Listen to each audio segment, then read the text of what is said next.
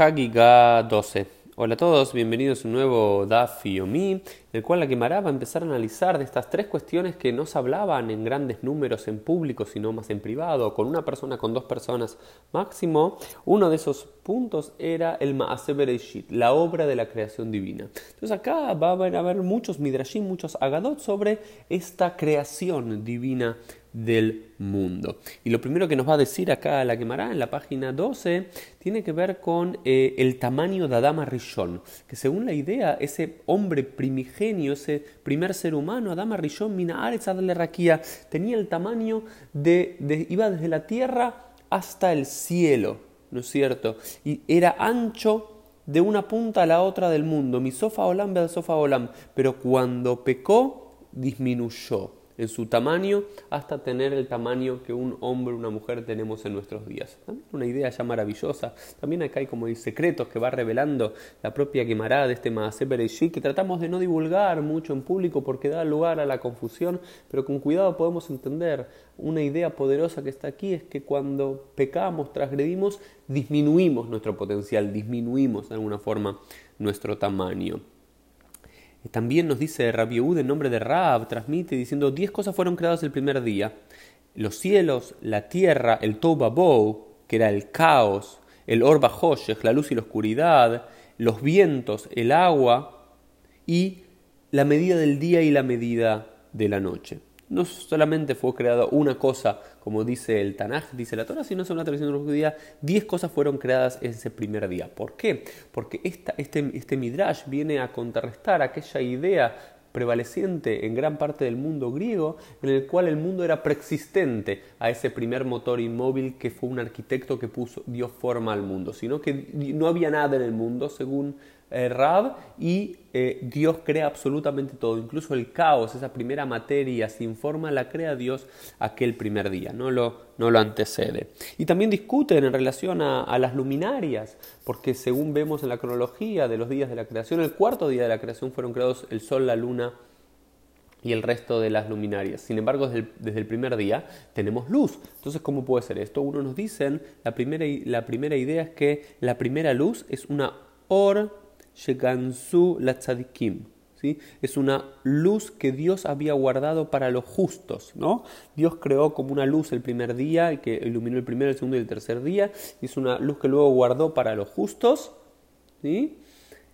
Y otra interpretación es que en realidad fueron creados el sol, la luna y la tierra, el sol, la luna y las estrellas el primer día de la creación, pero se pusieron en el raquí, en el firmamento, el cuarto día de la creación. También se nos dice que el mundo fue creado a través de 10 atributos, de la Jochmat, Bunah, Dad, Bekoach, con fuerza, con inteligencia, con entendimiento, con justicia, con rectitud, con misericordia y también con un poco de furia. Con un poco de furia fue creado el mundo. Y de aquí viene uno de los nombres, según el Midrash, de Dios. Shaddai es uno de los nombres de Dios. Y dice, Ani el Shaddai, yo soy el Shaddai. Ani Usha Marti Olam Dai, yo soy el que le dijo al mundo, basta, Dai. Shaddai, es el Dios que le dijo basta. Es como que el mundo, cuando Dios comenzó a crear el mundo, el mundo comenzó a extenderse, extenderse, extenderse, y Él le dijo basta. Yo soy el que le pone basta, que le pone un límite al mundo. Luego vamos a una discusión muy interesante entre Beit Shammai y Beit Hillel sobre qué fue creado primero, si los cielos o la tierra, la tierra y los cielos. Bueno, algunos nos dicen finalmente ambos fueron creados al mismo momento, ¿sí? los Jajamim. Y luego, ¿cuál es el Shamaim, Shamaim es, cielo en hebreo, y hay dos interpretaciones de dónde viene el nombre. Shamaim, porque allí hay agua, y otros dicen Esh Umaim, allí hay agua y fuego, porque vemos el agua, el color celeste y demás, y quizás el fuego representado por el sol, allí es donde conviven, ¿no es cierto? Seguimos viendo y descubriendo luego midrashim eh, maravillosos que aparecen en nuestra Gemara. En el folio B dice Amar Rabiuda, dijo Rabiuda, que hay dos cielos, el que vemos y otro más, pero Reish Lakish le contesta y dice, no, no hay dos cielos, sino que hay siete cielos, hay siete firmamentos en los cuales cada, en cada uno de los cielos hay diferentes cosas. El primero, ¿sí? se llama Vilón, Vilón hoy sería como una cortina, no me Klum, no hay nada ahí directamente, sino que ahí eh, es donde el sol se pone cada día y cada noche para cambiar de día y de noche. Después está el Raquía, que ahí está el sol, la luna, las estrellas fijas ahí. Y luego está Shehakim, que ahí están los vientos. ¿sí? Y luego hay uno que se llama Svul, donde está el, el Yerushalayim Shel Mala y el Beit HaMikdash Shel Mala. Y ahí es donde van todos los sacrificios y el humo va a, Zebul, a Zebulun. Luego está Maón, ¿sí? En Maón están Shebok y Tot Malachei Sharet, ahí están todas las huestes celestiales de los ángeles que están allí. Y luego ¿sí? está Mahón.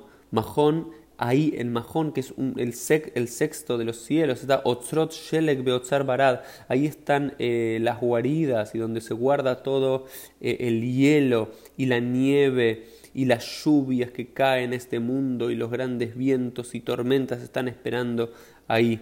Y en el último está Arabot, y en Arabot, el séptimo cielo, Shebot Tzedek, ahí hay justicia, ahí hay mishpat, hay rectitud, hay tzedaká, hay caridad, ahí está eh, los tesoros de la vida, los tesoros de la paz, los tesoros de la, de la bendición, y ahí también están las nishmatam shel tzadikim, están las almas de los justos, berrujot uneshamot shatid leibarot, y también todas las almas y los espíritus que aún no han nacido están allí.